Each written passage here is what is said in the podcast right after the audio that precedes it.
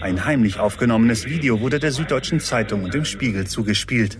In einer Villa auf Ibiza am 24. Juli 2017 FPÖ-Chef Heinz-Christian Strache und der Wiener FPÖ-Obmann Johann Gudenus. Egal mit welcher politischen Affäre wir uns bei Inside Austria beschäftigen, fast immer führt sie uns zurück zu dieser einen Nacht auf Ibiza. Dieser eine Skandal, der so vieles in Österreich ins Rollen gebracht hat. Die Bilder zeigen, wie er und Johann Gudenus offensichtlich einem Lockvogel in die Falle gehen, einer vermeintlichen russischen Investoren. Das Video, das Dutzende Ermittlungen in Gang gesetzt hat, das zum Sturz der Regierung von Sebastian Kurz führte. Natürlich ist die Geschichte des Ibiza-Videos ist eine merkwürdige Geschichte und man wird immer viel hineininterpretieren können und wer weiß, wie lange es dauert, bis wir alle Hintergründe tatsächlich kennen. Wie das Video an die Öffentlichkeit kam, darum kreisen bis heute Mythen und Verschwörungstheorien. Mein Name ist Dr. Jan Böhmermann. Ich hänge gerade ziemlich zugeguckt und Red Bull betankt mit ein paar FPÖ-Geschäftsfreunden in einer russischen Oligarchenvilla auf Ibiza rum und verhandle darüber, ob und wie ich die Kronenzeitung übernehmen kann und die Meinungsmacht in Österreich an mich reißen kann. Aber darüber darf ich leider öffentlich nicht reden, deswegen ähm, schon gar nicht heute Abend. Und auch dazu, wie das Video entstanden ist, gibt es vier Jahre nach der Ibiza-Affäre noch immer viele offene Fragen. Die große Unbekannte aus dem Video ist bis heute Aljona Makarova, die angebliche Oligarchennichte. Ich bin Lucia Heisterkamp vom Spiegel. Und ich bin Antonia Raut vom Standard. Nach unserer Serie über Straches Bodyguard sprechen wir in dieser Folge von Inside Austria mit dem Macher des Ibiza-Videos, Julian Hessenthaler. Wir wollen wissen, wie er dem FPÖ-Chef Strache damals eine Falle stellte und was genau an dem verhängnisvollen Abend auf Ibiza passiert ist. Wir fragen, wie Hessenthaler heute, Jahre nach der Affäre und nach einer Haftstrafe auf die Ereignisse zurückblickt. Und ob er nach allem, was das Video ausgelöst hat, noch einmal auf Aufnahme drücken würde.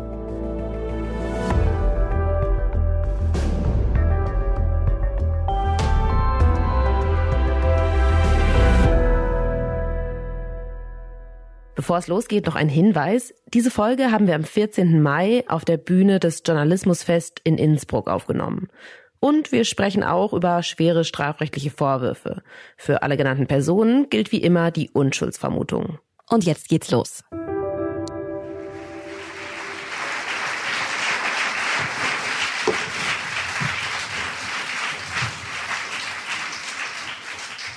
Ja, vielen Dank. Herzlich willkommen auch nochmal von unserer Seite. Ich bin Lucia Heisterkamp vom Spiegel. Und ich bin Antonia Raut vom Standard. Und ich kann gleich vorausschicken, wer den Podcast regelmäßig hört, ihr werdet heute ein bisschen tirolerischer klingen, was einerseits natürlich da mit dem Live-Format zu tun hat, aber auch, dass ich in meiner alten Heimatstadt Innsbruck auf der Bühne sitzen darf. Genau, und für alle, die sich diesen Podcast vielleicht im Nachhinein anhören und heute nicht dabei sind, wir sitzen hier gerade in Innsbruck, sind zu Gast beim Journalismusfest hier in Innsbruck ähm, und sitzen zum ersten Mal nicht in unserem Studio, sondern vor Publikum. Vielleicht können Sie sich ja einmal bemerkbar machen, damit man Sie auch äh, hört und hört, wie viele Leute hier sind. Vielen Dank.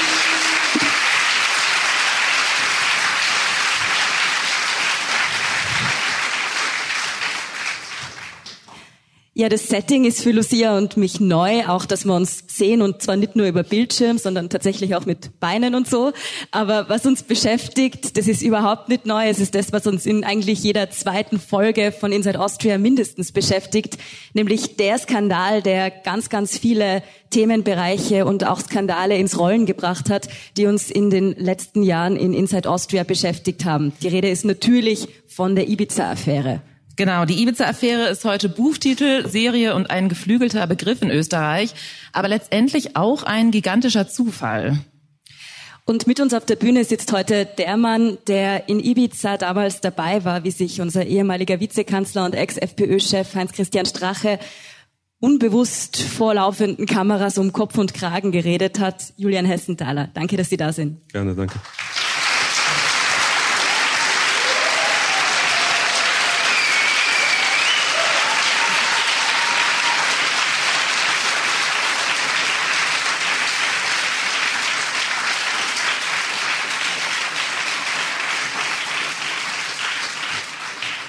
Ja, und zu meiner Linken sollte eigentlich unser Kollege Fabian Schmidt vom Standard sitzen, der leider krank geworden ist. Dafür haben wir eine tolle Vertretung gefunden.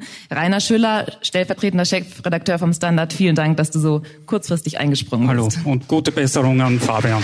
Genau.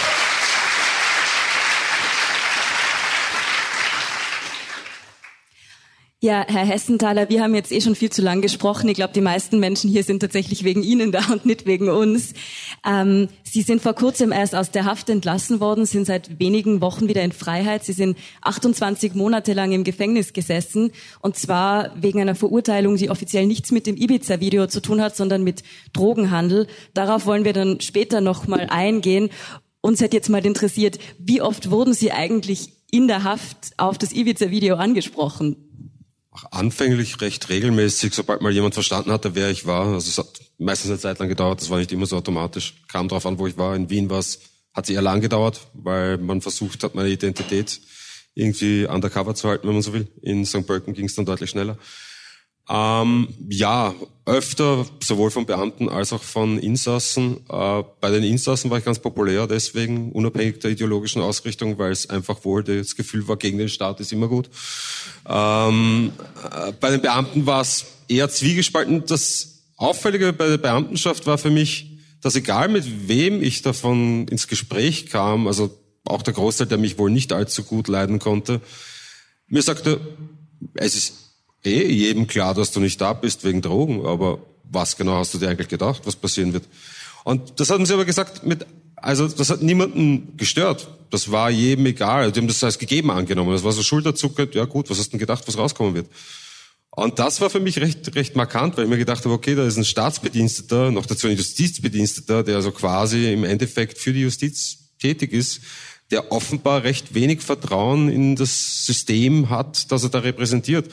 das war auch durchgehend der Eindruck. Also es war durchgehend der Eindruck, und das meine ich jetzt nicht im Negativen, sondern es war einfach auffällend, dass die Leute, mit denen ich zu tun hatte, die die Justiz gegenüber mir, gegenüber mir zumindest repräsentierten, ähm, oftmals den Eindruck vermittelten, dass sie nicht sonderlich viel Vertrauen in dieses System hätten, das sie da repräsentierten. Ja, auf diese Kritik am Prozess und den Bedenken, die es da gab, wollen wir dann auf jeden Fall später nochmal eingehen. Jetzt es tut uns eh leid, wollen wir doch schon wieder über das Ibiza-Video sprechen. Ähm, und da würden wir gern nochmal in die Zeit zurückreisen, die auch der Entstehung des Videos so zuvor gegangen ist, nämlich so in das Jahr 2015 ungefähr. Genau, Sie arbeiten damals ja als privater Ermittler, beziehungsweise Sie sprechen von Private Intelligence. Die meisten von uns können sich darunter wahrscheinlich nicht so viel vorstellen. Man hat irgendwie James Bond im Kopf, der um die Welt reist, im Untergrund Verbrecher jagt. Wo hätte man Sie denn an so einem normalen Sonntagvormittag wie heute damals getroffen, vor acht Jahren? Nun, entweder in München oder in Wien, offen gesagt. Also ich war damals, hatte ich bereits Anfang 2015 meine Firma in München gegründet und hatte mich deswegen auch primär aus dem operativen Geschäft zurückgezogen, war eigentlich dabei, die Firma strukturell aufzubauen was sich als deutlich schwieriger erwiesen hat, als ich vermutet hatte, ehrlich gesagt. Aber ja, also das wäre damals so mein regulärer Alltag war. Ich hatte zwar keine Wochenenden, also für mich war jeder Tag wieder andere. Ähm, es war auch sehr arbeitsintensiv, aber ich war jetzt operativ tatsächlich nicht mehr wirklich tätig zu dem Zeitpunkt. Ja, Sie haben ja auch über diese Tätigkeit dann damals den Anwalt M kennengelernt. Ähm, mit dem sind Sie dann ins Gespräch gekommen über ein Projekt, das er betrieben hat, wobei es um den damaligen FPÖ-Chef Heinz-Christian Strache ging. Ähm, Rainer Schüller, vielleicht kannst du uns noch mal ein bisschen helfen, das einzuordnen. 2015 bis 17 in diesen Jahren, welche Rolle hat Strache damals in der österreichischen Innenpolitik gespielt? Äh, Heinz Christian Strache ist sicher ein, ein Kapitel für sich und ähm, wenn man über, über Strache reden möchte, dann bräuchte man sehr viel Zeit. Ähm, schade, dass, dass Fabian Schmidt nicht da ist, unser leitender Redakteur investigativ, weil der alle Akten quasi auswendig kann, die die Strache betreffen. Ich versuche es in, in kürzester Form. Ähm, Strache hat die FPÖ quasi geerbt von, von Jörg Haider. Er hat geschafft, diese FPÖ wieder zu einen er hat es geschafft, die FPÖ wieder auf eine, auf eine Flughöhe zu bringen, die damals hat es Umfragen gegeben äh, zwischen 2015 und 2017. Da war die FPÖ wieder auf ungefähr 35 Prozent. Also sehr hoch und eigentlich wäre es die, die stärkste Partei damals schon gewesen. Es ist eine Flughöhe, die, die, die Kickel im Moment wieder erreicht. Er ist, glaube ich, noch eine Spur drunter, aber in, in dieser Höhe ungefähr. Äh, wir müssen uns zurückdenken in diese Zeit. Das war die Hochzeit der Flüchtlingskrise. Strache ist einen sehr äh, gezielten, radikalen, ausländerfeindlichen Kurs gefahren und ist nicht abgerückt von diesem Kurs. Ähm, damals hat es auch die Wien-Wahl gegeben. Äh, Strache hat damals so einen äh, das Duell um Wien ausgerufen gehabt zwischen Häupl und Strache. Also er war er ist sehr selbstbewusst schon aufgetreten. Ich hatte damals ein Interview mit Strache in, in, in der Parteizentrale und äh, in dieser Parteizentrale hat es ähnlich ausgeschaut wie in, in der Finca, in, äh, zumindest am Tisch. Da hat nur der, der Wodka und der Wein gefehlt, aber es, war, es waren äh, Zigaretten im Spiel. Es war sehr viel Red Bull im Spiel und äh, wir haben versucht, dieses, dieses Interview durchzubekommen. Er ist immer wieder, hat immer wieder eine Rauchpause gemacht. Also man hat schon gemerkt, dieser Mann führt kein besonders gesundes Leben. Und ähm, man hat auch, auch gemerkt, dass der eine, ein sehr zielgerichteter Mensch ist. Und in diesem Interview hat er beispielsweise äh, darüber geredet, äh, dass er für Wien wenn er Bürgermeister wäre, hätte eine Sicherheitswache eingeführt, zusätzlich zur Polizei. Und da merkt man schon, mm, der wollte was, was erreichen, wenn er endlich einmal an die Macht kommt. Mhm, das heißt, Strache mit höchst äh, problematischen politischen Ansichten war damals auf dem Erfolgskurs. Was damals niemand wusste, es gab jemanden, der etwas gegen ihn, gegen Strache in der Hand hatte, nämlich seinen Bodyguard. Und dieser Bodyguard hatte offenbar Material, das den Strache belasten soll und hat dieses Material ihrem Bekannten gezeigt, dem Anwalt M. Das waren unter anderem Belege von Strache, das war auch ein Foto mit einer Sporttasche voller Geld. Und der Anwalt hat ihnen dieses Material gezeigt. Was haben Sie damals gedacht, als Sie dieses Foto gesehen haben? Und tatsächlich, ähm, das kam peu à peu, also es ging los wohl irgendwann im Spätsommer 2015, dass er Andeutungen machte darüber, dass er über einen hochrangigen Politiker brisantes Material halten würde. Es hat dann einige Zeit gedauert, bis ich A dafür ein Interesse entwickelt hatte, B er dann nach Rücksprache mit seinem Mandanten überhaupt erst in der Lage war, mir dieses Material zu zeigen.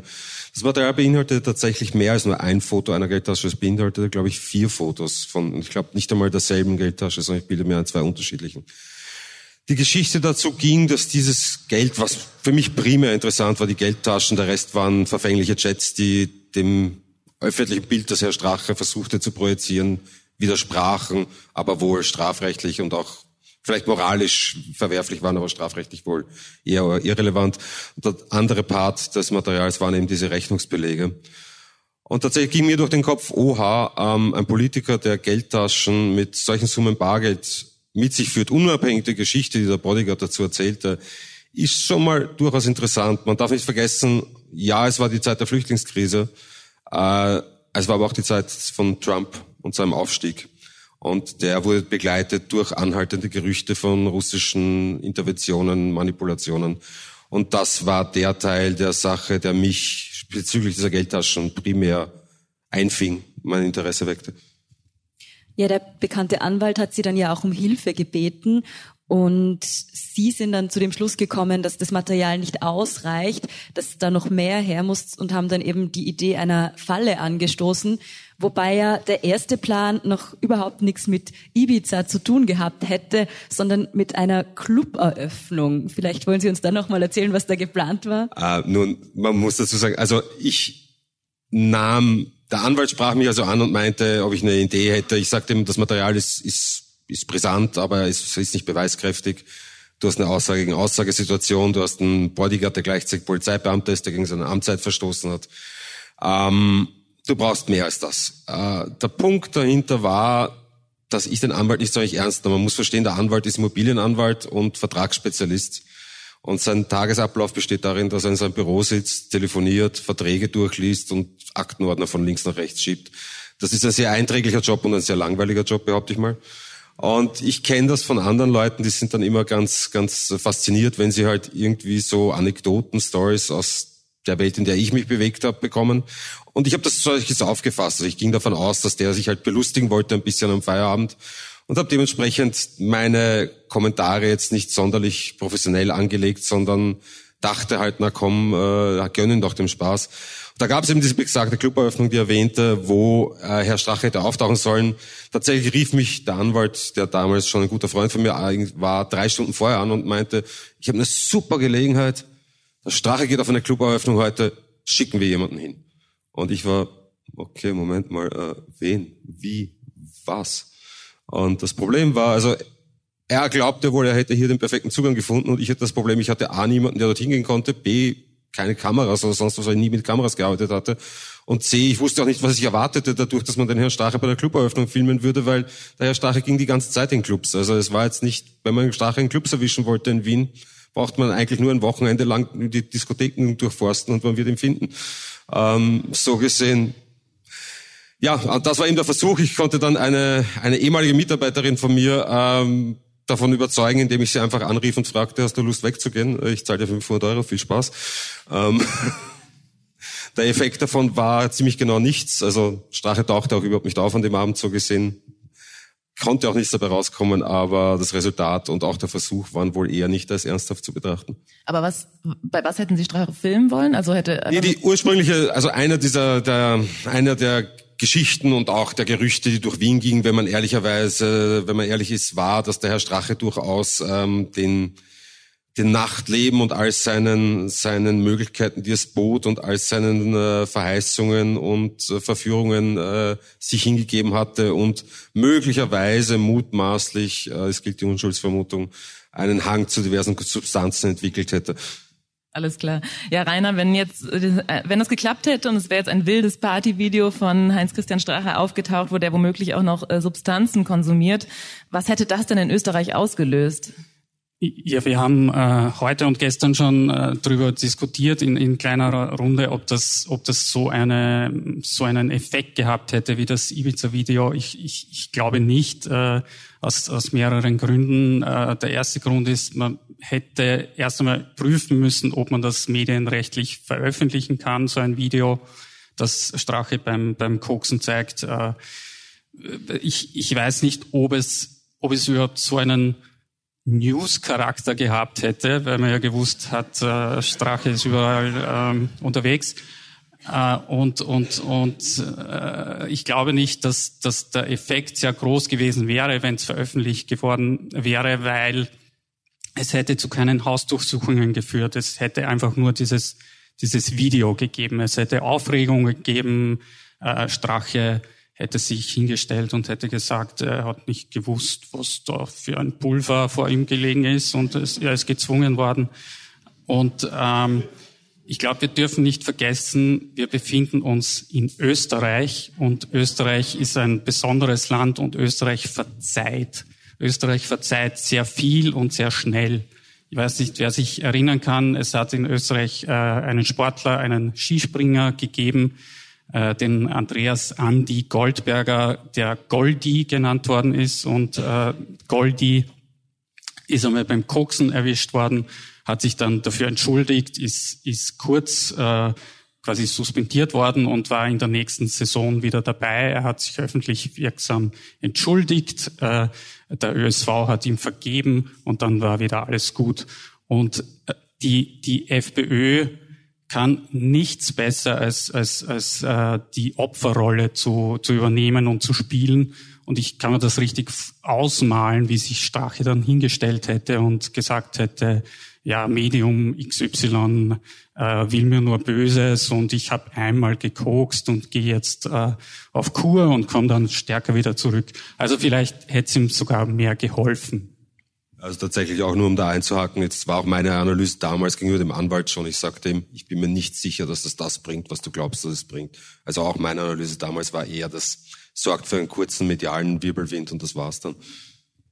Je nachdem es bei dieser einen Cluberöffnung dann nicht geklappt hat, haben Sie ja auch Ihren Fokus geändert, Ihre Strategie sozusagen. Es sollte dann nicht mehr um Drogenkonsum auf Band gehen, sondern sie wollten in Richtung Korruption ihn erwischen und haben dementsprechend die Geschichte rund um eine russische Oligarchin erfunden und die dann eben 350 Millionen Euro in Österreich aus dubiosen Quellen anlegen wolle und haben dann dafür den engsten Parteifreund von Heinz-Christian Strache, nämlich Johann Gudenus, als Ziel auserkoren. Ja, und Sie kannten ja damals tatsächlich auch jemanden, der diese angebliche Oligarchennichte spielen sollte, ihre Bekannte. Ähm, was uns interessieren würde, wie hat die denn damals reagiert, als sie gehört hat, dass sie dem Gudenus da jetzt irgendwas vorspielen soll? Ich glaube, die Reaktion war, wenn ich mich recht erinnere, go fuck yourself. ähm, nein, man muss es verstehen. Also ich habe nicht mein Ziel geändert tatsächlich. Ich habe es ernst genommen. Der Unterschied war das. Also ich sagte dem Anwalt dann, nachdem dieses, dieser Abend, diese Cluberöffnung nicht funktioniert hatte und er sich anfing zu beschweren, sagte ich ihm, hey komm, äh, das ist ja alles irgendwie so Spielerei und äh, wir wissen beide, wenn man das ernst nehmen will, braucht man Budget, muss man sonstiges äh, organisieren, planen. Und er kam dann zu meiner Überraschung eben daher und meinte, ja, machen wir. Und ich habe das noch immer nicht ernst genommen, bis er mir dann tatsächlich ein Backen Tisch, äh, Geld auf den Tisch packte und sagte, komm, wir machen das. Und dann fing ich an, das ernst zu nehmen und dementsprechend fing ich an, das Ganze professionell zu betrachten, indem ich halt, wie bei anderen Projekten von mir davor, anfing, eine Backstory zu bauen, eine Legendierung zu bauen, einen Sinn dahinter zu kreieren ähm, und die diversen Winkel abzudecken, um halt dort so auftreten zu können, wie man wollte. Plus dem Ganzen halt noch mal einen eigenen Touch zu verleihen mit dieser Russland-Nähe, Geld aus Russland etc. Mhm. Und wie haben Sie Ihre Bekannte, die, die angebliche Oligarchennichte, dann überredet? Nun, es fällt mir so schwer, hier ins Detail zu gehen. Ähm, das ist jemand, dem ich mal einen Gefallen getan hatte und den ich wusste, der, wo ich quasi auf der emotionalen Ebene äh, andocken konnte und sagen könnte, hey, bitte, du schuldest mir da was von damals. Ähm, es war nicht leicht, es war auch, ich habe mich nicht in jedem Moment damit sonderlich wohl gefühlt, aber ich war der absoluten Überzeugung, dass sie die richtige Person dafür wäre. Es gibt tatsächlich wenig Personen, sogar wenn man jetzt auf ein professionelles Level steigen würde, was sie nicht war, ähm, die so eine Rolle so konsequent über so einen Zeitraum hätten durchziehen können. Also ich glaube, das wird unterschätzt. Ich weiß, ich habe vor kurzem mit einem Journalisten von Le Monde geredet, oder ehemaligen Journalisten, der bei Le Monde war, und der meinte, er saß damals, äh, ich glaube in Paris in der Redaktion, wie das passierte und es über die Ticker kam und er hatte damals zufällig irgendjemanden, Vizegeheimdienstchef oder sonst jemanden im Haus zum Interview.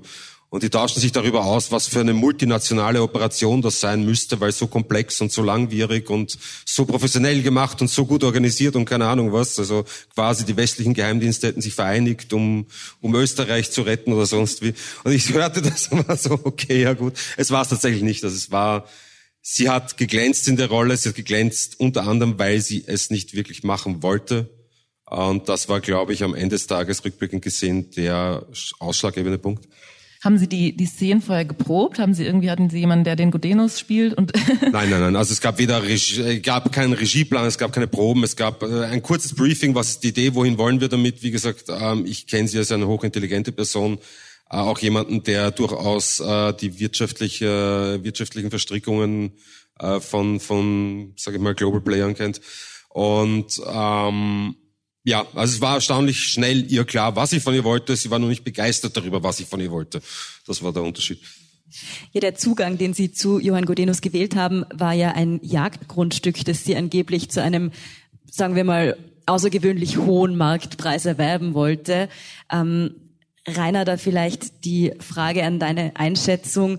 Ähm, hätte Godenus bei diesem, ich glaube, der Preis war fünfmal so hoch wie laut normalen Schätzungen, ähm, Hätte er da vielleicht misstrauischer reagieren sollen oder hast du dich da rückblickend dann gefragt, warum er da so gutgläubig war? Mm, ich glaube, dass, dass Johann Gutenus immer offen war für, für spezielle Deals. Äh, das war, glaube ich, eine, ein, eines seiner Lebensmottos und oder ist vielleicht immer noch. Und äh, das zweite ist äh, Disco, Disco, Party, Party, das äh, bei, bei diesen bei dieser Verfilmung ganz gut rüberkommt. Und ich glaube, er war nie abgeneigt mit einer äh, schönen vermeintlichen Oligarchin jetzt äh, sich zu treffen und vielleicht auch zu feiern. Und äh, wir wissen ja über die, die Erzählungen von, von Straches Bodyguard, dass, dass die FPÖ äh, immer wieder äh, seltsame Deals eingegangen ist, um, um, um Geld für die Partei zu bekommen. Und äh, was das genau für Deals sind oder welche, welche Vorwürfe es da gibt, das hört man unter anderem jetzt in dem neuen Inside Austria Podcast äh, mit Rieberich. Äh, aber da gibt schon einige äh, sehr seltsame Dinge. Mhm. Genau, es war ja auf jeden Fall so, dass Godenus dann sehr schnell angebissen hat und es zu verschiedenen Treffen mit Godenus kam. Eines davon im Wiener Grand Hotel und das wollten sie ja eigentlich damals filmen. Aber da ist ja was schiefgelaufen. Was denn nochmal? Nochmal, ähm, nochmal lief schief, dass äh, ich hatte tatsächlich den Fehler gemacht, den man eigentlich nicht machen darf. Äh, ich hatte vergessen, Speicherkarten in die Kameras zu legen. Ähm, geschuldet dem Fakt, dass ich noch nie mit Kameras gearbeitet hatte. Äh, ich habe mir nachher, egal mit wem ich darüber geredet habe, der irgendwie Kameratechnik gemacht hat, jeder davon hat mir gesagt, ja, ich weiß, ist mir auch schon passiert.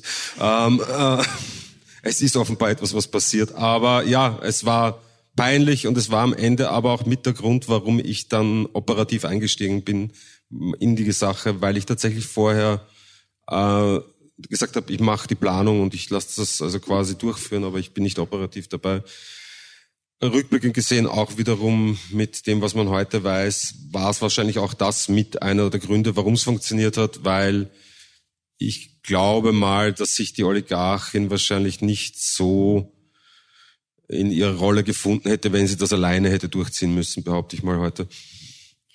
Was ja in dieser Zeit dann auch entstanden ist, das war ja nicht das einzige Treffen mit Gudenus, ähm, war die Idee, dass die vermeintliche Oligarchin ihr Geld nicht nur in dieses Jagdgrundstück, sondern vor allem auch in die Kronenzeitung investieren solle, um eben einerseits diese, nennen wir es mal, dubiosen Millionen reinzuwaschen und auf der anderen Seite, um eben Einfluss darüber zu bekommen. Wie ist denn eigentlich diese Idee entstanden? Und der Punkt hinter den Treffen mit Herrn Gutenus war tatsächlich, es ging im Endeffekt darum, russisches Schwarzgeld nach Österreich zu, zu transportieren und zu waschen und davon zu profitieren. Das war die Grundidee, basierend auf ähm, diesem damals zusammenbrechenden Laundromat-System, sagten wir, okay, wir haben hier also im Laundromat-System knappe 350 Millionen im Umlauf, das bricht zusammen, wir müssen die rausbewegen.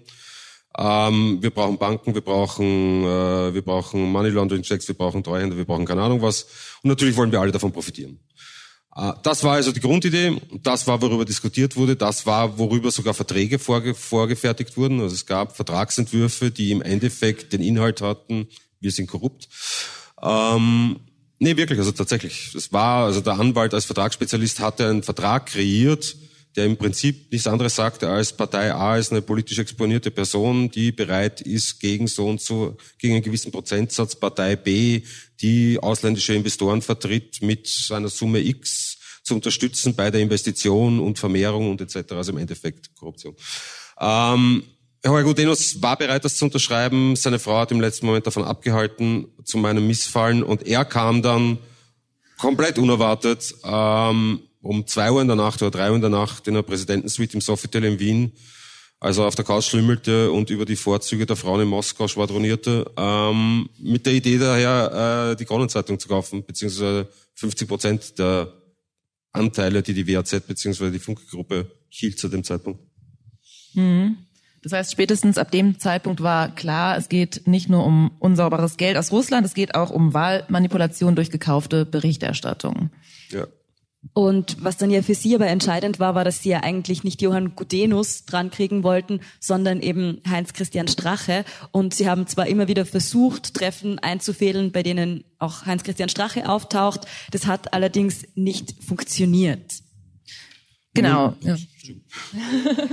Sagen Sie gerne. Nee, ich wollte sagen, es gab also eigentlich nur ein Treffen, bei dem Herr Strache hätte vorher auftauchen sollen. Das war besagtes Treffen im Sofitel in der Präsidentensuite. An dem Abend kam er tatsächlich nicht. Es gab jetzt nicht mehrere Versuche, sondern es war der eine Versuch, wo er zugesagt hatte zu kommen und nicht kam. Mhm.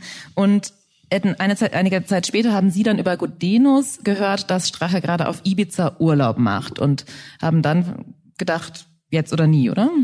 Nee, also er sagte uns im Sofitel, äh, weil, also ich hatte Sofitel kam diese Kronenzeitung als, als Thema auf den Tisch. Ich sagte, okay, wir müssen das prüfen. Es dauerte irgendwie ein, zwei Wochen, das zu prüfen.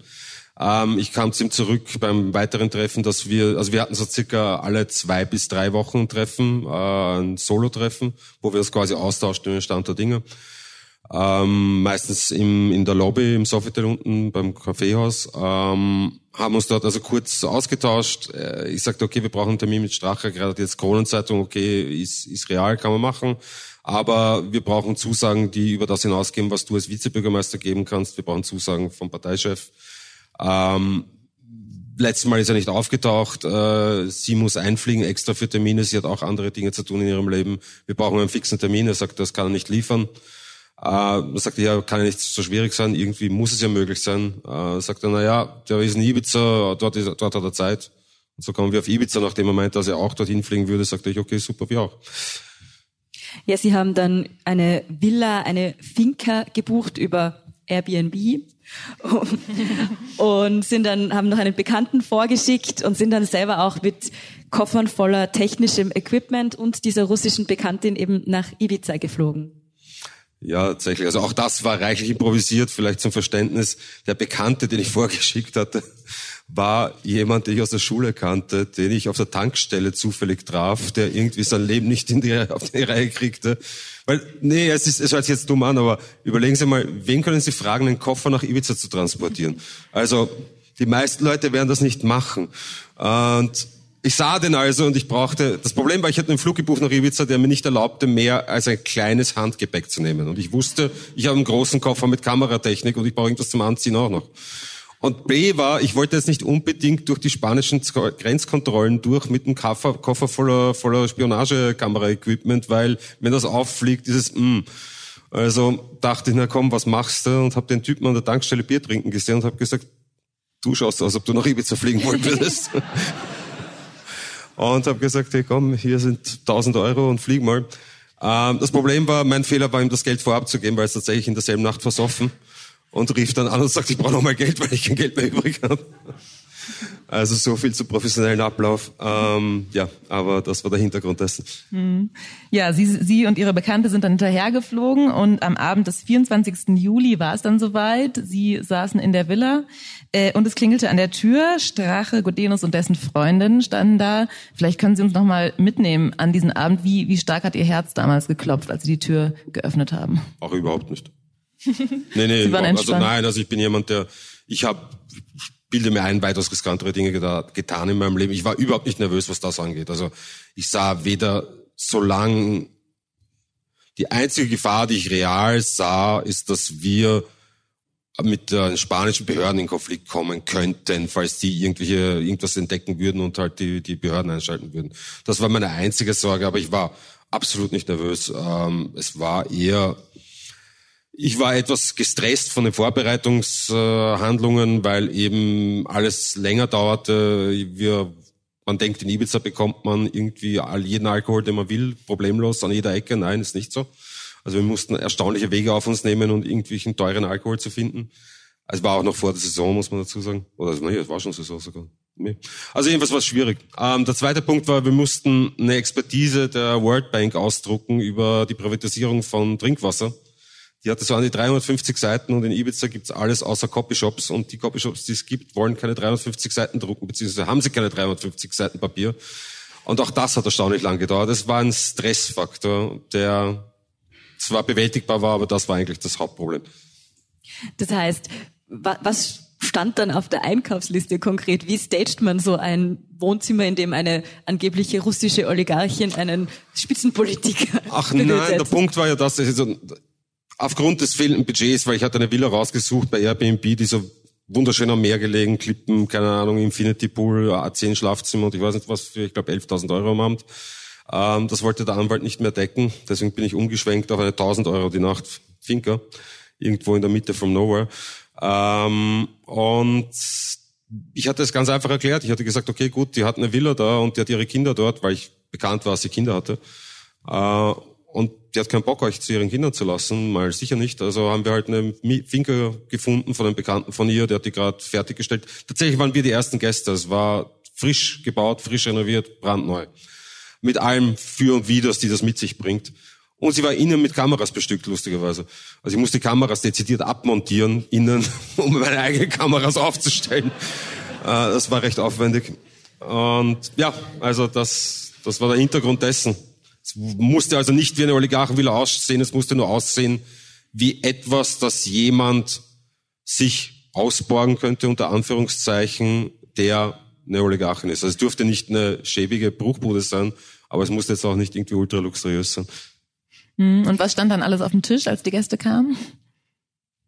Tatsächlich stand, glaube ich, am Tisch nichts. Ich brachte dann Weißwein anfänglich raus und äh, ich glaube, wir haben Weißwein dann also es gab im Prinzip drei Settings. Einmal die Terrasse, wo so Begrüßungsdrinks waren. Das war Weißwein, irgendein teurer Tropfen, weil ich wusste, dass die alle gern Weißwein trinken, speziell die, der Herr Godenus. Ähm, dann gab's Sushi, das wir geordert hatten, auch so eher der, der höheren Preisklasse.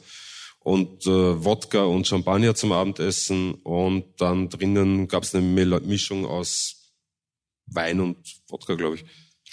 Und wie ist das Gespräch an dem Abend dann abgelaufen? Also wie viel davon war improvisiert, wie viel kam spontan auf? Hatten Sie einen richtigen Ablaufplan sich vorher überlegt?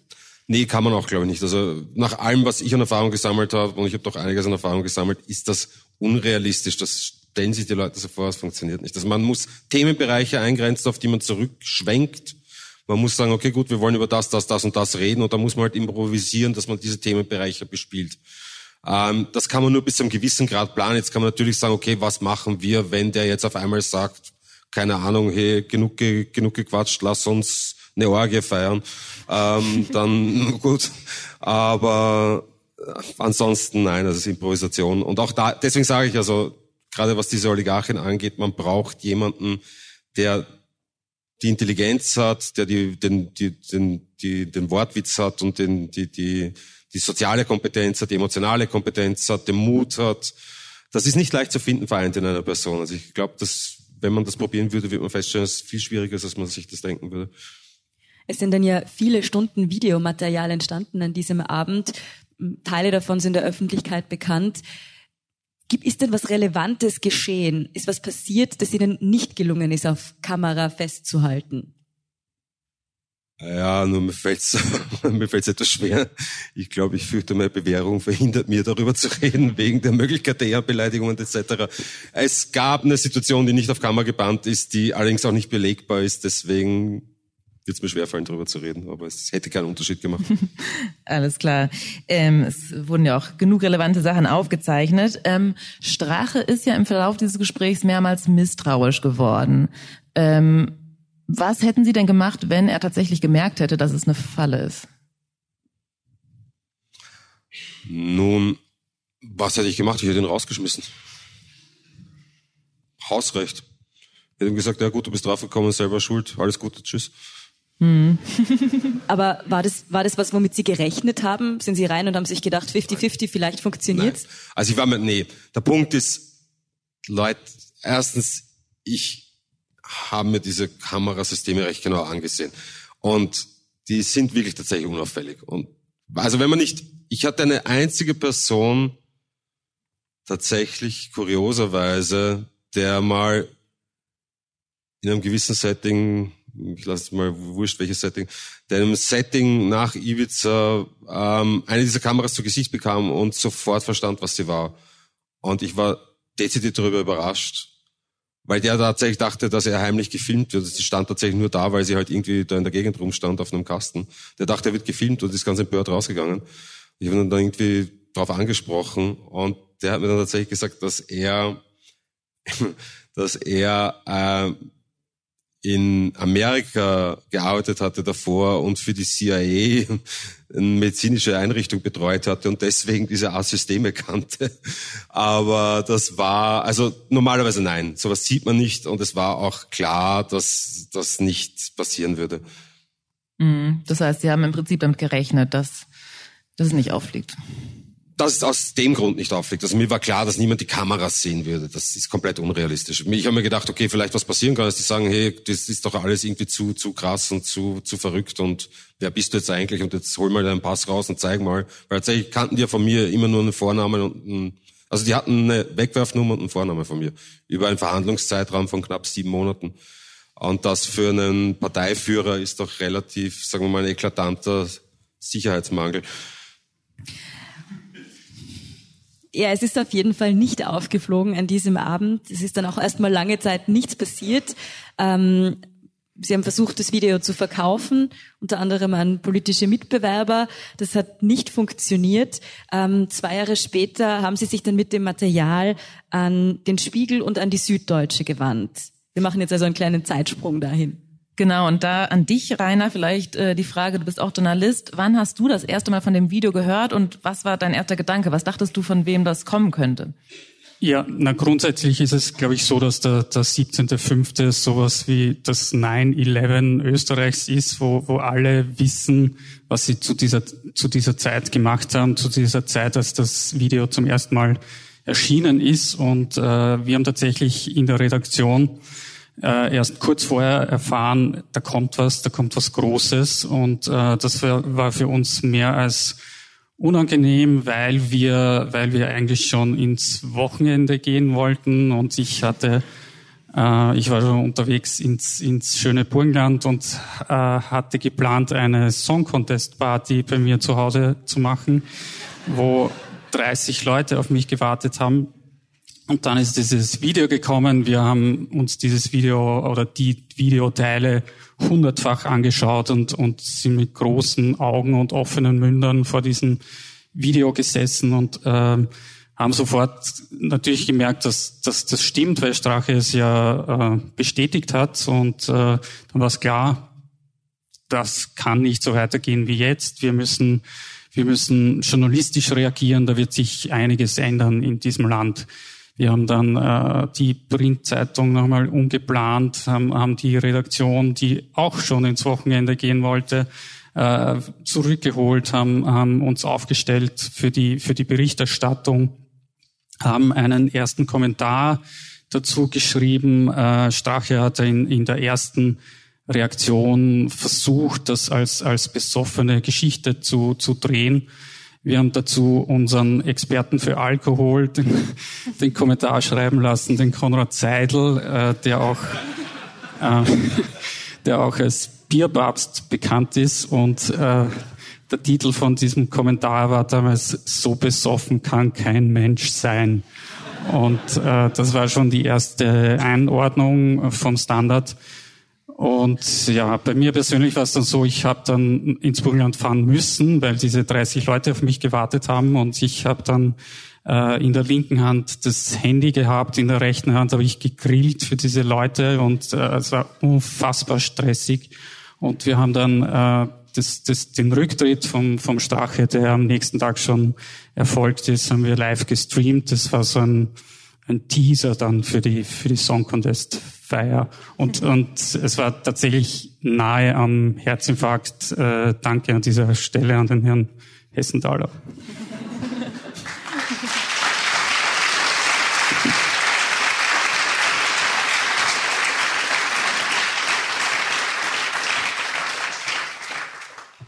Ja, für Rainer und sehr viele Kolleginnen und Kollegen vom Standard und von anderen Medien ist es dann eben an diesem Freitag ab dem frühen Abend sehr stressig geworden. Ich könnte mir vorstellen, dass es für Sie vielleicht mitunter davor fast noch stressiger war, dieses Gefühl zu wissen, da kommt jetzt was und niemand weiß es. Wie ist es Ihnen da direkt vor der Veröffentlichung gegangen? Womit haben Sie auch gerechnet? Das Problem war, dass tatsächlich direkt vor der Veröffentlichung war nicht mehr das Gefühl, niemand weiß es. Das Gefühl war, jemand weiß es. Ähm, das war halt die Problematik dahinter. Also ich hatte tatsächlich zu meiner großen Überraschung, also man muss ja, ich hatte fast zwei Jahre damit verbracht, damit zu rechnen, dass jeden Tag irgendwo was platzen würde, also irgendwo was liegen würde. Geschuldet dessen, den Ansprachen, die der Anwalt an diverse Seiten getätigt hatte im Zuge dieser zwei Jahre. Und wie nun mal etwas kennend, äh, war für mich eigentlich, bis heute finde ich es eigentlich relativ unglaublich, dass da nichts zu den betroffenen Personen, Protagonisten durchgedrungen ist in diesem Zeitraum. Aber in meiner Einschätzung, nach allem, was ich weiß, war es eben spätestens nach dieser Romigala-Sache, wo der Herr Böhmermann da seine Aussagen tätigte, eben so weit, dass definitiv diese zwei Protagonisten was verstanden haben mussten. Insbesondere auch deswegen, weil ja Herr Gudenus schon allein diese Romy-Gala-Auftritt kommentierte öffentlich. Also wusste ich, dass er ihn wahrgenommen hat und wenn er ihn wahrgenommen hatte, musste er verstanden haben. Ähm, das deckt sich auch mit den Informationen, die mir nachträglich zugetragen wurden. Und es war eben jetzt die Problematik, dass ich einerseits den Release organisieren musste und es war erstaunlich viel Arbeit. Also allein nur jetzt nicht die Zeitungen haben den Release gemacht, klarerweise, Aber allein die Freigabe an internationale Medien haben mich irgendwie, glaube ich, neun Stunden lang beschäftigt, mindestens. Na, also knapp Freitag, glaube ich, 18 Uhr war Release und ich glaube, ich bin, kann mich erinnern, bis drei Uhr in der Früh gesessen und habe, ich musste nämlich jeden Release separat zeichnen und per E-Mail rausschicken über eine besondere E-Mail-Adresse, die eingerichtet wurde. Und ich hatte, weil ich eben gefragt wurde, willst du jede Freigabe einzeln machen? Und ich so, ja, ich will jede Freigabe kontrollieren. Das Problem war, ich hatte nicht damit gerechnet, dass, keine Ahnung, NTV aus Japan und ich weiß nicht, wer aller Freigaben wollte. Also ich kriegte je nach Zeitverschiebung und Zeitzonen, kriegte ich also zeitversetzt Anfragen für Freigabe von, ich weiß nicht was für Medien, von denen noch kein Mensch je gehört hatte. Und das hat eben dementsprechend für Stress gesorgt in dem Punkt. Hätten Sie denn gedacht, dass das Video die Regierung sprengen wird? Nun, es war also als Herr Strache auf die Konfrontation der Medien, der SZ und des Spiegels reagierte, so wie er reagierte, also das Treffen zugestand, war relativ klar, dass er zurücktreten wird müssen, das ja. Unsere Information nach und unserer Auffassung nach war, dass Herr Kurz versuchen würde, die Regierung fortzusetzen in anderer Besetzung. Äh, meine Information ist auch, dass er das durchaus wollte, aber diverse andere Seiten auf ihn Druck ausübten, das nicht zu tun dem er sich dann schließlich hingab. Aber der Rücktritt der Regierung oder das Zerbrechen der Regierung in der Geschwindigkeit war dezidiert überraschend für mich. Mhm. Was wahrscheinlich vor allem überraschend war, war, was das Video noch alles ausgelöst hat in Österreich. Nicht nur, dass die Regierung zerplatzt ist, sondern noch viel mehr. Rainer, vielleicht kannst du uns, uns kurz anreißen. Was ist danach alles passiert? Ja, sehr viel und äh, ich glaube, da bräuchte man auch sehr viel Zeit dafür. Ganz, ganz kurz. Es, es gibt ja das schöne Sprichwort vom Schmetterling, dessen Flügelschlag am, am anderen Welt, am, am anderen Ende der Welt einen Hurricane auslöst. Und äh, das Ibiza-Video war kein Schmetterling, aber hat für österreichische Verhältnisse tatsächlich einen, einen politischen Hurricane ausgelöst. Und äh, das Ibiza-Video hat dazu geführt, dass es äh, sowas wie Hausdurchsuchungen geben hat können in der in der Casinos-Affäre. Die haben dazu geführt, dass dass diese Chats, Stichwort "Ich liebe dich, mein Kanzler", äh, dass die überhaupt in die Öffentlichkeit gekommen sind und das hat in Summe dazu, dazu geführt, dass zwei der, der, der, der, der, der, der renommiertesten Politiker zu dieser Zeit abtreten haben müssen. Ja, diese Konsequenzen, die das Video für Österreich dann in der Folge hatte, die besprechen wir ja auch Woche für Woche in Inside Austria sehr ausführlich und bis jetzt schaut es nicht aus, als würde uns da das Material ausgehen. Ähm, Herr Hessenthaler, die Konsequenzen, die das Video für Sie persönlich gehabt hat, sind nochmal was ganz anderes und auch der Öffentlichkeit nicht ganz so bekannt. Ähm, Sie sind dann wegen Drogenhandels verurteilt worden. Und wir würden jetzt gerne noch ein bisschen über diese Folgen der gesamten Affäre sprechen. Ähm, uns interessiert natürlich sehr, wie es Ihnen jetzt geht, aber vielleicht kannst Rainer, du uns vorher noch einmal erzählen, von welchen Kontroversen und welcher Kritik dieser Prozess auch begleitet wurde.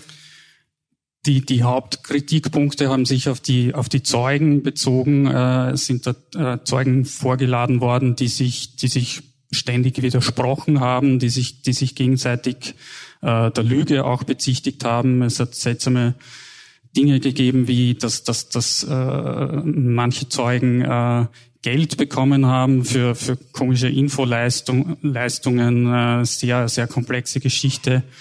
Ähm, es hat auch von Fachleuten Kritik gegeben, wie zum Beispiel vom äh, äh, ehemaligen UN-Sonderberichterstatter für Folter, dem, dem Manfred Nowak, der gemeint hat, dass es schon naiv sei, dass, dass man diesen Prozess nicht mit dem Ibiza-Video in, in, Zusammenhang bringt.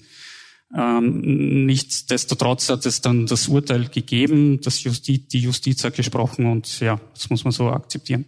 Mhm. Ja, über diese vielen Verstrickungen, die Kritik an dem Prozess und auch die vielen Unklarheiten haben wir auch eine eigene Podcast-Folge gemacht, wenn Sie sich die anhören wollen, weil das natürlich alles sehr komplex ist. Ähm, Herr Hessenthaler, vielleicht an Sie nochmal die Frage, hätten Sie denn mit diesem Urteil gerechnet oder hat Sie das überrascht?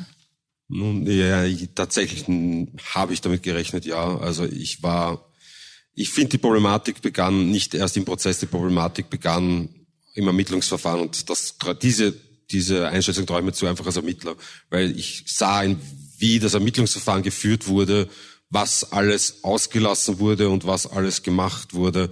Mir war schon klar, das macht man nur, wenn man eine gewisse Richtung will damit. Also das ist nicht das, was ein neutraler Ermittler macht, der auf der Suche nach Wahrheiten ist, sondern das war eine Art, wie man halt versucht, wir haben es genannt, einen Akt zu bürsten, also irgendwie ein, ein gewünschtes Ergebnis zu erzielen. Ähm, meine Anwälte, speziell die österreichischen Anwälte, äh, sagten mir die ganze Zeit, vertrau auf den Rechtsstaat, vertrau auf den Rechtsstaat. Äh, ich sah es deutlich zynischer mit meinen, anhand meiner Erfahrungen, die ich in meiner Tätigkeit gemacht hatte, was österreichische Behörden betrifft. Aber noch einmal, ich will jetzt hier nicht irgendwie die, die Justiz großartig angreifen oder sonst was. Die Kritik, glaube ich, ist bekannt. Äh, ich glaube, sie steht für sich und ähm, alles Weitere kann man nachlesen, nachhören, wie auch immer was. Sie sind jetzt jedenfalls seit einigen Wochen wieder auf freiem Fuß. Sie waren doch über zwei Jahre in Haft. Wie geht's Ihnen jetzt? Was hat diese Zeit da mit Ihnen gemacht? Nur tatsächlich, ähm, ich glaube, es ist unterschiedlich. Also bis der Prozess, der Prozess ging ja unglaublich lang. Ich hatte sieben Monate lang Prozess, was recht erstaunlich ist für so einen Vorwurf. Also ich war mit vielen Leuten eingesperrt und keiner davon hatte auch nur annähernd diese Zeitrahmen. Aber also bis zum Prozessende war ich primär damit beschäftigt, eine trotz meiner Einstellung und meiner zynischen Einstellung eine möglichst gute Prozessvorbereitung zu betreiben weil der Akt einfach sehr umfangreich war und äh, sehr viele Ermittlungsschritte ausgelassen wurden, haben wir also versucht, eigene Ermittlungsschritte zu setzen, was uns allerdings nur bis zum gewissen Grad möglich war. Und ähm, nach der Verurteilung, als dann klar war, okay, gut, ich wusste ungefähr, was beim Urteil rauskommen würde, es war absehbar, also ich hatte so einen Rahmen von bis und dementsprechend konnte ich ungefähr an zwei Händen ausrechnen, was da, was realistisch sein würde. Nach dem Urteil wusste ich es dann. Ich hatte auch keinerlei Erwartungen an die zweite Instanz. Das war für mich einfach nur eine Formalität, weil ich nicht bereit war, ähm, den Schuldspruch zu akzeptieren und zum Europäischen Gerichtshof für Menschenrechte wollte. Und dafür muss man zwingend die nationalen Instanzen durchschreiten. Deswegen habe ich also diese zweite Instanz in Österreich angerufen, ohne jegliche Erwartung dahingehend.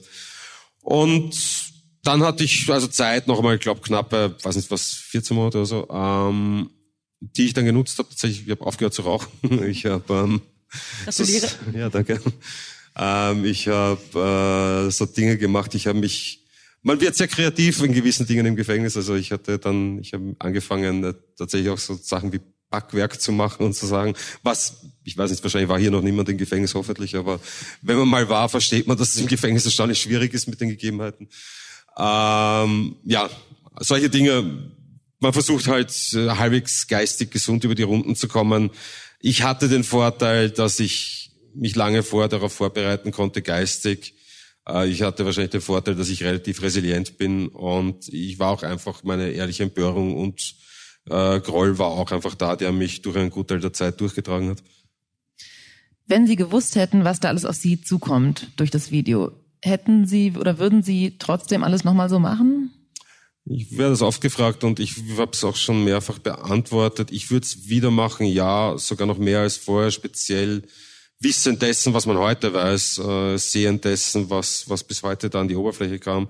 Ich würde es nur tatsächlich anders anlegen. Also ich würde darauf bestehen, dass es professionelles Projekt zu betreiben mit professionellen Dienstleistern. Eine der Sachen, die wirklich tatsächlich für mich am schwersten verdaulich ist, und auch das habe ich schon mehrfach gesagt, ist der Fakt, dass ich hier oftmals auf bekannte Freunde, persönliches Umfeld zurückgegriffen habe für Gefälligkeiten, Hilfestellung, wie auch immer. Und diese Leute oft ungefragt, ohne zu wissen, was sie da tun oder wofür sie das tun, massive Nachteile hinnehmen mussten für sich. Und das ist etwas, was ich nicht wieder gut machen kann und etwas, was ich wahrscheinlich auch nicht unbedingt von jedem verziehen bekommen werde. Und das ist etwas, was auf mir lastet bis zum gewissen Grad. Ja, vielen Dank schon mal für Ihre Erzählungen jetzt und auch Rainer Schüller. Ähm, wir würden jetzt sehr gern noch den Raum für Fragen öffnen, das bestimmt viele gibt. Wir hätten nur die Bitte, da wir relativ pünktlich Schluss machen müssen, dass es jetzt keine ausschweifenden Kommentare oder Monologe werden, sondern wirklich Fragen, ähm, damit auch möglichst viele Leute vielleicht zu Wort kommen können. Genau, einfach die Hand heben und dann äh, kommen die Kolleginnen mit dem Mikro zu Ihnen. Wenn es keine Fragen gibt, wir haben noch ganz viele, aber wir warten vielleicht noch mal kurz. Wer traut sich? ja, da ist eine. Ja, ich kann mich nur bedanken beim Hessenthaler äh, für seine äh, Tätigkeit, äh, weil ich es einfach toll finde, was er gemacht hat. Dankeschön. Danke vielmals. Danke.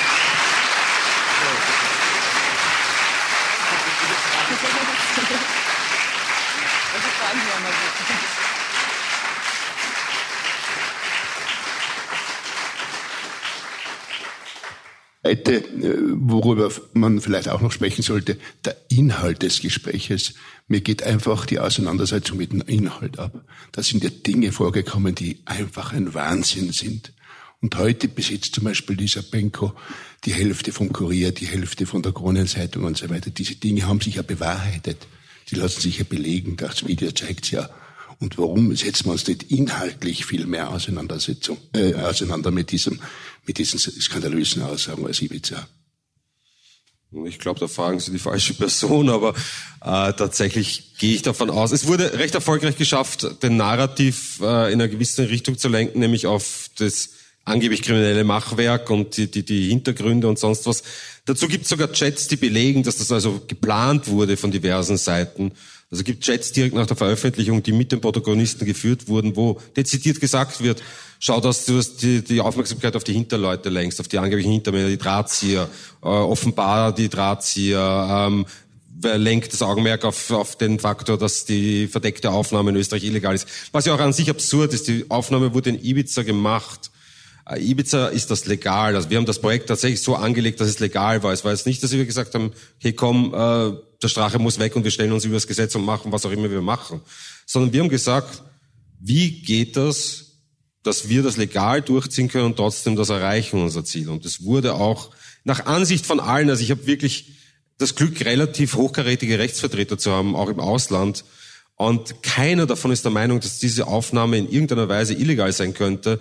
Nur die österreichischen Behörden stellen sich auf den absurden Punkt zu sagen, na gut, in Ibiza mag die Aufnahme legal gewesen sein, aber die Weitergabe betrifft österreichische Staatsbürger und wurde in Österreich vielleicht getätigt, deswegen ist es illegal, weil die Weitergabe vom Strafparagraphen her in Österreich strafbar ist. Nur die Frage ist, wie etwas juristisch strafbar sein kann, das legal, also der Punkt ist, die Existenz ist legal, aber die Weitergabe eines legalen Werks soll illegal sein. Das ist juristisch eine sehr fragwürdige Argumentation. Ja, weil Sie die, die Inhalte angesprochen haben. Äh, zunächst einmal, Bangkok besitzt gar nichts vom Standard. Das ist schon mal gut und wir werden weiterhin äh, unabhängig über die Inhalte berichten und nicht zuletzt äh, Fabian Schmidt, wenn er wieder gesund ist und vielleicht auch zum Rauchen aufhört, ähm, dann werden wir uns, uns sehr, sehr intensiv weiterhin damit auseinandersetzen. Hier vorne gab es, glaube ich, eine Frage. Vielen, vielen Dank für Ihre großartige Arbeit. Mich würde interessieren, was hat Sie motiviert und was hat den Anwalt motiviert? Was mich motiviert hat, war anfänglich tatsächlich reine Freundschaft. Also war tatsächlich, als der Anwalt zu mir kam damit, war für mich, ich hatte gerade ein Projekt abgeschlossen, das relativ stressig war. Und das hört sich jetzt vielleicht blöd an, aber ich hatte die Erwartung, dass dieses Projekt relativ stressfrei sein würde. Deswegen dachte ich mir, na komm, nimm dir mal so sechs, acht Wochen Zeit, mach das, schieb eine ruhige Kugel, kann ganz lustig werden. Ähm, wir alle wissen, es ist anders gekommen, es dauerte tatsächlich länger und tatsächlich habe ich dann meine anderen Projekte dafür aufgeschoben. Also es war dann auch äh, firmenintern für mich schwierig, weil ich Mitarbeiter hatte, die natürlich dementsprechend frustriert waren, weil sie merkten, dass meine Aufmerksamkeit irgendwo anders war, aber ich nicht sagen konnte, wo meine Aufmerksamkeit war. Da gab es alle möglichen Gerüchte, dass ich angefangen hatte, mich dem Alkoholismus hinzugeben oder irgendeine verrückte Zweitfreundin aufgetan hätte oder sonst irgendwas. Ähm, aber nein, also wie gesagt, ich dachte tatsächlich, es war ein Freundschaftsdienst vom Anwalt seiner Seite aus. Ist es Fairerweise, glaube ich, müsste man ihn das fragen. Äh, ich kann es theoretisieren. Ich habe meine Meinungen dazu. Es war mit, sicherlich, mit Sicherheit nicht die Geldmacherei, die ihm vorgeworfen wird, gerne, weil ihn kennend und um seine um seine Vermögenswerte wissend, äh, so jemand riskiert das nicht, sein, sein guten, gutes Leben, wenn man so will, für egal was für Art Summen da genannt wurden. Das macht einfach keinen Sinn. Ähm, äh, es wird sicher eine ideologische Komponente gegeben haben. Ich kann mir auch durchaus vorstellen, dass noch etwas Persönliches mitgeschwungen hat, aber wie gesagt, das liegt an ihm, das, äh, das dann endgültig zu, zu benennen. Ja, hier vorne gibt es eine Frage.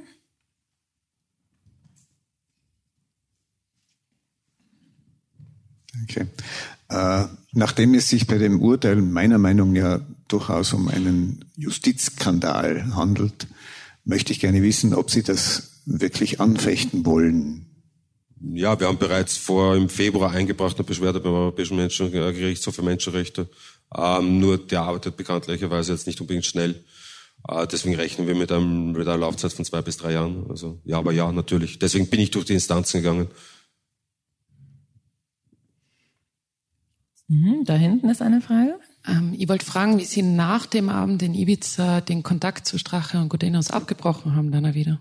Oder wie oft die sich noch gemeldet hätten? Nee, also ich habe also mein Kontaktmann war ja Herr Gudenus und der hat sich sehr schnell wieder gemeldet, eine Woche später erst. Da kam dann diese OTS-Meldung heraus. Ich weiß nicht, wer da, wem das was sagt. Also im Endeffekt gab es ein Treffen mit Gudenus, mehrere Treffen nach Ibiza noch, wo also beim ersten Treffen kam er und sagte, okay, wie schaut's aus, wann machen wir den Deal? Und ich sagte, naja, ich hatte ja nichts anzubieten natürlich. Ich konnte jetzt also keinen Deal zusagen, den ich nicht, den ich erfüllen kann.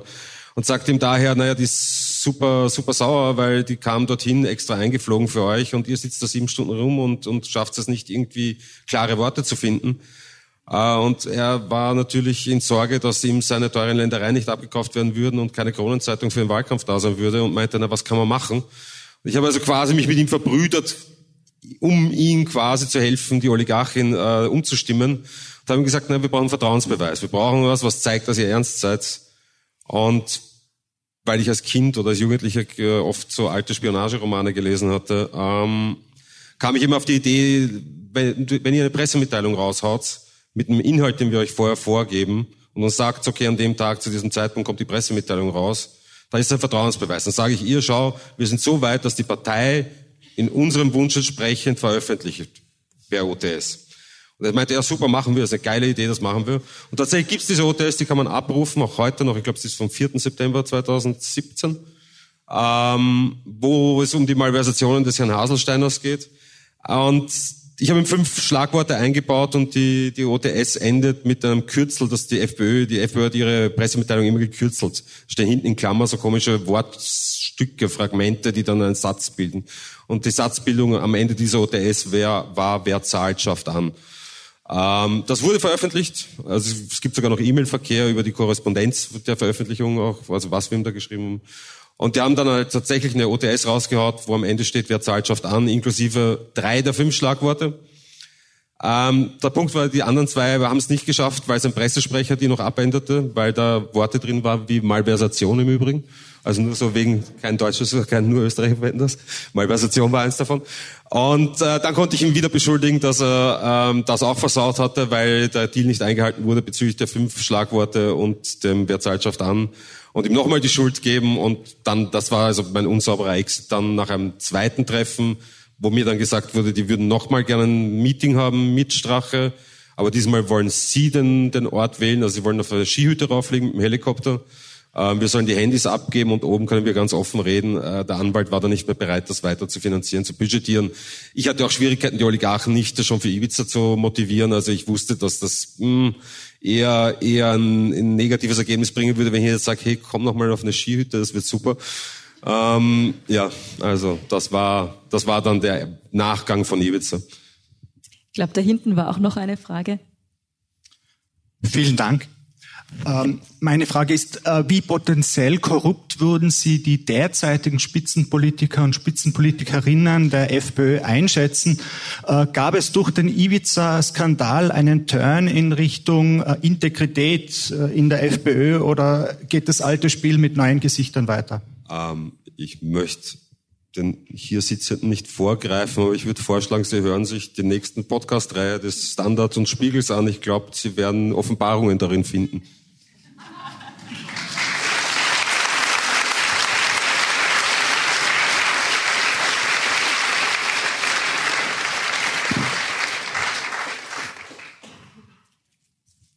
Was ich am Anfang nicht verstanden habe, wer hat denn die Causa des Drogendealens aufgebracht, so dass diese Verhandlung überhaupt stattfinden hat? Nun, ähm, der Vorwurf des Drogenhandels kam tatsächlich, also es gab einen Beamten in dieser Soko, es gab eine Soko und einer der leitenden Beamten dort, ein gewisser Herr Nico R., schickte am 18. Mai, das war der Tag des Rücktritts des Herrn Strache, also Herr Strache tritt nach knapp 15 Jahren von all seinen Ämtern zurück, äh, das war diese mit roten Augen im TV mit äh, besoffener Geschichte etc. Und an diesem Tag also schickt ihm besagter Beamter eine SMS äh, mit, ich wünsche den Rücktritt vom Rücktritt, die Politik braucht dich, alles Gute oder liebe Grüße. Ähm, selbiger Beamter fand dann äh, paar Wochen später einen Zeugen unter Anführungszeichen gesetzt, der zu dem Zeitpunkt unter Anklage stand wegen Verleumdung gegen mich und zwölf andere Personen. Der einer dieser Punkte der Verleumdung war, dass er mir vorgeworfen hatte, mit Drogen zu handeln, weil wir in einem Geschäftsstreit standen damals. Und dieser Zeuge wurde her herangezogen, mit, um die neue Behauptung, also dann nochmal behauptet Drogenhandel, diesmal, obwohl er unter Anklage stand, wegen Verleumdung, wegen derselben Behauptung mehr oder weniger, äh, und wurde so zum Primärzeugen, um Maßnahmen äh, zu ermöglichen. Der Punkt war, man muss verstehen, die österreichischen Behörden wollten unbedingt Informationen generieren und hatten aber mit dem Vorwurf der verdeckten Aufnahme, es braucht eine Katalogtat, das ist ein Strafrahmen über drei Jahre, um im Ausland aktiv werden zu können. Das gibt der Vorwurf der, der, der verdeckten Aufnahme nicht her. Und es gibt sogar E-Mail-Verkehr mit dem Justizministerium und dem Innenministerium in Deutschland, wo der selbiger Beamter, nämlich lustigerweise der Herr Nico R., schreibt, ähm, den Auflagen ist somit Genüge getan. Also er bringt den Vorwurf und meldet an die deutschen Behörden, den Auflagen ist nunmehr Genüge getan. Wir können also jetzt in, mittels einer europäischen Ermittlungsanordnung, das ist ein Instrument der Strafverfolgungsbehörden, das seit 2019 greift, ähm, Maßnahmen durchsetzen. Und die wurden dann auch sehr zahlreich durchgesetzt in Deutschland, was auch zu einigen politischen Verwerfungen geführt hat. Äh, jetzt, um nicht ins Detail zu gehen, aber es wurden zum Beispiel allein nur in Berlin knapp 120.000 Teilnehmer abgegriffen über eine Funkzellenüberwachung, ähm, die nachher noch dazu als rechtswidrig erklärt wurde von österreichischen Oberlandesgericht, was in Berlin für einiges an, an, an, an äh, Echauffierung gesorgt hat, weil die Deutschen ihren Datenschutz ernst nehmen, sag ich mal. Ja, wir hatten noch Zeit für eine kurze Frage. Ich glaube, hier vorne. Ähm, äh, möchte mich auch ganz herzlich bedanken und würde Sie gerne fragen, wie sicher Sie sich jetzt fühlen in Österreich als freier Mann? ähm, das ist etwas, was ich versuche herauszufinden, glaube ich. Also ich bin halt jemand, der gerne, der gerne bereit ist, Risiken einzugehen, sage ich mal. Ähm, körperliche Sicherheit traue ich mir zu, äh, zu gewährleisten, abgesehen von halt irgendwelchen Sachen, die halt passieren, die man nicht kontrollieren kann. Ähm, was mir tatsächlich Sorge bereitet, ist, dass, dass einfach nochmal probiert wird, Gleiches zu tun. Also einfach, wenn es also genug ist in Österreich, dass man zwei, egal wie seltsam auftretende, äh, erzählende, wiedergebende Personen findet, die einen Vorwurf behaupten und man dafür über die Instanzen hinweg ins Gefängnis geschickt werden kann, dann ist das nicht sehr schwierig. Speziell, wenn man dann so Interessensvertreter hat, die sehr große Geldmengen in die Hand nehmen, auch noch dafür. Ähm, dass das also wiederholbar ist, scheint nicht unrealistisch und das bereitet mir tatsächlich dezidiert Sorge und ich weiß auch nicht, wie man dagegen vorbaut, weil ich habe damals vor Ibiza einen Brief an den Bundespräsidenten geschickt, der genau diese Befürchtung thematisiert hat, basierend auf einer Drohung, die uns ausgerichtet wurde durch Beamten des Innenministeriums. Und nicht einmal das hat gegriffen. Also wenn praktisch eine Schutzschrift beim Bundespräsidenten persönlich nicht dahingehend wirkt, dass mögliche Vorwürfe auf ihre Wahrheitsgehalt zumindest deutlich kritischer geprüft werden als üblich, dann wie baut man sowas vor? Und das ist dann natürlich schon etwas, was mich beschäftigt weiterhin und auch mit ein Grund, warum ich ganz ehrlich sagen muss, also sollten die politischen Verhältnisse so bleiben, wie sie aktuell sind und dann zu den dementsprechenden Auswirkungen führen, äh, mit Hinblick auf Wahlen, auf mögliche, dann werde ich meinen Lebensmittelpunkt nicht in Österreich finden. Das wäre vielleicht sowieso noch eine Frage zum Abschluss, die sich ja auch viele interessiert. Wie geht's jetzt eigentlich weiter für Sie? Nun, tatsächlich, ich, ich habe mir selber gesagt, ähm, ich habe viel mitbekommen in dieser Zeit. Ich habe viel verstanden über wie Österreich funktioniert. Ich habe viel gesehen und ich habe mit sehr vielen Seiten Kontakt aufnehmen können, die die eigene Einblicke haben. Und ich glaube, es ist wichtig, dass äh, das zu, zu wiederzugeben, dass man den, der breiten Masse, wenn man so will, der breiten Be Bevölkerung das irgendwie klar macht, was da, weil ich glaube, es ist viel zu viel, ist einfach aufgrund der Komplexität und aufgrund dessen, wie Österreich halt ist, dass alles ist irgendwie normal und alles ist ja kein Problem und ist ja eh alles irgendwie okay und ist überall so und Politiker sind am Ende alle korrupt und was soll man machen? Muss man halt hinnehmen. Ähm, das ist alles falsch. Es tut mir leid, das so dezidiert zu sagen, aber es ist alles falsch. Ähm, und es ist auch nicht so, dass dem Ausland verborgen bleibt, was hier in Österreich passiert. Also die Österreich glaubt gerne immer von sich selber, na ja, hm, ist ja alles nicht so schlimm und ist schon okay. Es wird im Ausland wahrgenommen, was hier los ist. Und was hier los ist, ist nicht normal. Es ist weder gesund noch normal noch sonst irgendwas. Und ich glaube, das ist, auch wenn es vielleicht einen persönlich momentan noch nicht betreffen mag, wenn das auf dem Level weitergeht, wird es mehr Leute betreffen, als sie sich heute vielleicht vorstellen mögen.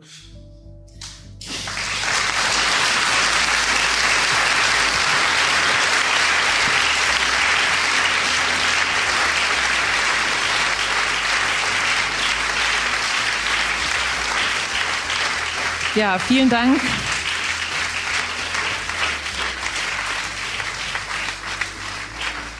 Vielen Dank für, für dieses Schlusswort. Wir werden im Podcast auf jeden Fall weiter beobachten, kommentieren, erzählen, was in Österreich passiert. Bedanken uns an dieser Stelle. Wenn Sie weitere Fragen haben, können Sie uns auch gerne eine E-Mail schreiben an insideaustria.spiegel.de oder an podcast.derstandard.at. Äh, Sie finden uns auch auf Twitter, da können Sie uns auch schreiben. Und ja, vielen, vielen Dank, dass Sie hier waren. Vielen Dank fürs Zuhören, für die Fragen. Und wir sagen Tschüss.